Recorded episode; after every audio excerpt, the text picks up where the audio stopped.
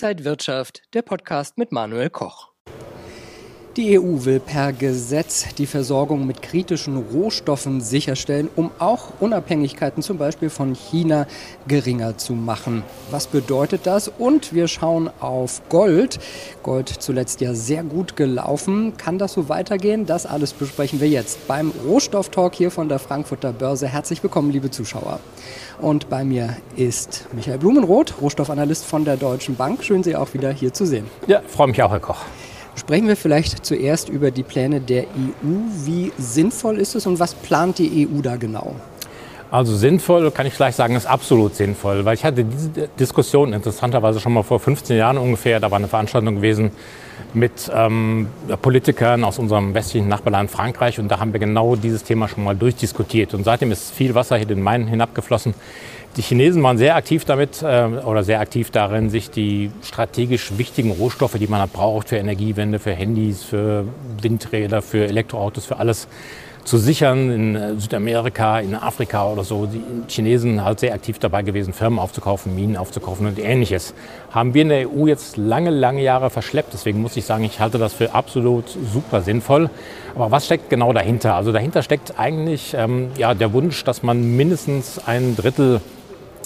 ähm, der kritischen Rohstoffe, es sind glaube ich 34 genannt, davon sind 17 strategisch wichtige Rohstoffe, ähm, dass davon ein Drittel innerhalb der EU hergestellt oder recycelt wird.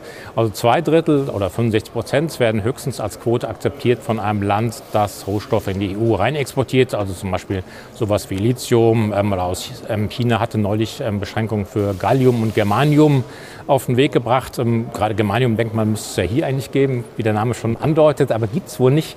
Die Chinesen haben da mehr oder weniger ein Monopol drauf und das will man jetzt halt brechen. Bedeutet also, lange Rede, kurzer Sinn, 65 Prozent eines bestimmten Rohstoffs dürfen höchstens aus einem bestimmten Land kommen. Der Rest soll möglichst innerhalb der EU hergestellt werden, innerhalb der EU recycelt werden, aus Altbatterien, aus alten Handys und ähnlichem. Also das ist ein Projekt, was jetzt auch dann die nächsten äh, drei Jahrzehnte umfassen soll und läuft langsam an. Also ich habe mal so ein bisschen den Gesetzestext gelesen, das ist schon wieder ein bisschen vielleicht überreguliert das Ganze, aber ich hatte das für sinnvoll und das bedeutet im Endeffekt auch, dass man in der EU schauen muss, wo gibt es Rohstoffe, wo kann ich die fördern. Also Lithium war zum Beispiel neulich in der Presse, dass in Portugal gefunden wurde, das gibt es aber auch hier im Rheingraben und Erzgebirge zum Beispiel, der Name sagt ja schon, da gibt es Metalle. Da muss man halt mal drüber nachdenken, ob man da jetzt dann allmählich ähm, auch die Rohstoffe selbst innerhalb der EU fördert. Jetzt haben Sie Lithium genannt. Sollte man denn in solche kritischen Rohstoffe als Anleger erst recht investieren, weil das auch langfristig interessant ist als Anlage? Ja, langfristig interessant, denke ich auf alle Fälle, weil wir haben ja die ähm, größten Teil der Elektrowende noch vor uns. Ähm, ich habe von Kollegen gehört, wenn man in China jetzt unterwegs ist, da rauscht dann nur noch die E-Autos links und rechts an einem vorbei. So was sind wir hier noch, noch nicht, obwohl das ja so allmählich jetzt ähm, dann doch sich auch hier in der EU durchsetzt. Also wir brauchen diese Rohstoffe unbedingt. Ähm, gerade Lithium wird ja auch für Batterien benötigt, für die E-Mobilität. Die Frage ist natürlich immer, ob man so einen Rohstoff durch andere Rohstoffe substituieren kann, wie wir zum Beispiel Katalysatoren, gerade Palladium durch Platin sehen. Ist so eine langfristige Gefahr immer, dass man irgendwas findet, was zum Beispiel Batterien ähm, schneller aufladen lässt oder was die Speicherkapazität erhöht. Also man kann nie sicher sein, dass der Rohstoff auch in 20 Jahren noch genauso gebraucht wird wie heute. Aber tendenziell sind genau diese, zumindest die 17 strategisch wichtigen Rohstoffe, interessant für Anleger. Die meisten kann man wahrscheinlich gar nicht so direkt investieren. Lithium ist da eine Ausnahme, aber Gallium, Germanium, denke ich mal, da wird der Anleger Schwierigkeiten haben, ein Produkt zu finden. Aber man muss sich dann eventuell aufschlauen, das muss ich selbst auch machen, welche Produzenten, wo produzieren, wie viel rauskommt, was die Planung ist. Und dann kann man vielleicht als Anleger auch davon partizipieren. Schauen wir mal weg zu, hin zu Gold. Bei den Goldbergbauunternehmen hat sich etwas getan. Der US-Konzern Newmont hat das in Australien gelistete Unternehmen Newcrest jetzt final übernommen. Zusammen beträgt die Produktion gut 8 Millionen Unzen. Hat das Auswirkungen auf den Goldmarkt? Ich würde sagen, nein, eigentlich jetzt nicht direkt so, kurzfristig nicht. Also mittelfristig kann sein, weil man muss sich halt überlegen, warum übernimmt eine große Goldfirma eine andere große Goldfirma. Warum ist so eine Elefantenhochzeit überhaupt angesagt? Da haben wir auf der Angebotsseite das Angebot ähm, könnte dadurch mittelfristig ausgeweitet werden. Die Firmen zusammengenommen haben vielleicht höheres Kapital, sie können ihre Kosten besser verteilen. Ähm, ermöglicht den Firmen dann auch vielleicht in jetzt Regionen ähm, weiter nach Gold zu forschen oder dort zu fördern, die jetzt noch gar nicht so bekannt sind. Also gerade Südafrika finde ich immer ist ein ganz gutes Beispiel. Ich habe mal irgendwo gelesen, da müsste man Gold jetzt schon vier Kilometer aus der Erde rausholen. Und wenn das so weitergeht, dann, dann sind wir halt schon am Erdkern. Da ist wahrscheinlich dann alles flüssig unten. Also es ist schwierig, es ist sehr kostenintensiv. Auch die Förderung ist halt teurer geworden. Ähm, die, die Arbeitskosten sind gestiegen, weil auch dann während Covid viele Minen geschlossen waren. Die Arbeiter haben sich umorientiert, die mussten erst wieder zu höheren Gehältern noch eingestellt werden. Und deswegen ergibt das aus strategischer Sicht für die Firmen sicherlich Sinn. Goldpreis selbst, glaube ich, wird davon jetzt ähm, nicht per se beeinflusst werden. Es könnte mittelfristig ein bisschen größeres Angebot geben, aber ich denke, der Goldpreis wird sich weiter so durch Angebot und Nachfrage, durch Käufe der Zentralbanken, durch ähm, Käufe der ähm, Privatanleger und ähnliches dann und durch Termingeschäfte insbesondere entwickeln. Also auf den Goldpreis selbst nicht unbedingt, aber auf die Struktur des Goldmarkts schon. Ja, der Goldpreis hatte ja zuletzt durch den Nahostkonflikt zugelegt, in Euro gesehen sogar ein neues Allzeithoch erreicht.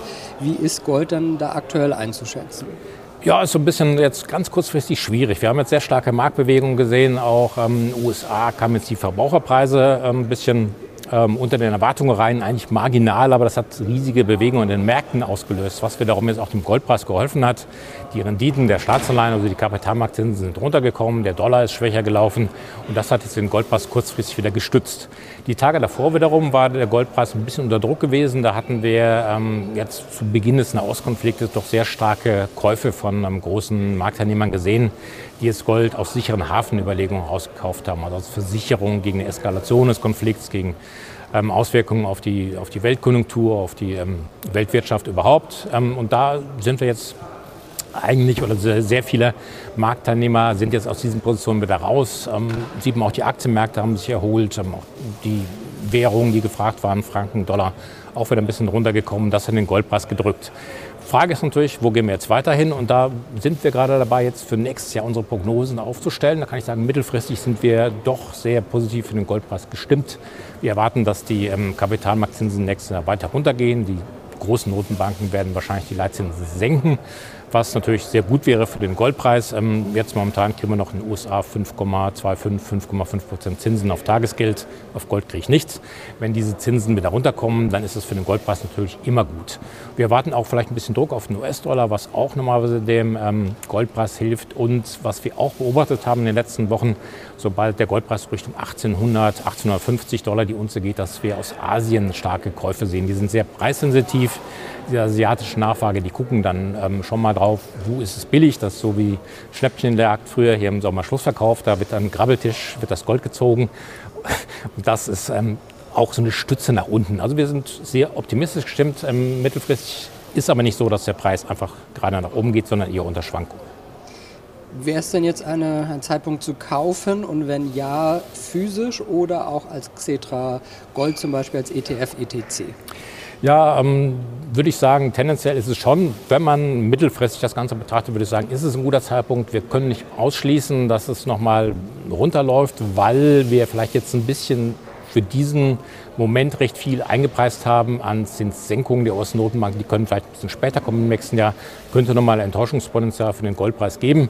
Auch Jahresende ist meistens so Dezember so ein bisschen eher eine schwierige Phase, saisonal bedingt. Aber wer mittelfristig, wer das nicht kaufen will, um es in zwei Tagen wieder zu verkaufen, sondern wer einen längeren Anlagehorizont hat, für den würde ich sagen, ist es interessant, mit einem Teil seines Investments vielleicht jetzt schon einzusteigen. Und wenn ähm, physische Käufer gibt es natürlich immer, aber ich würde immer zu ähm, ETFs, ETCs, fixierter Gold raten. Ich persönlich würde nichts empfehlen, was ich nicht selbst auch mache. Also ich spare auch, das kann man auch per Sparplan machen, jeden Monat in so einen ETF oder ETC reinsparen.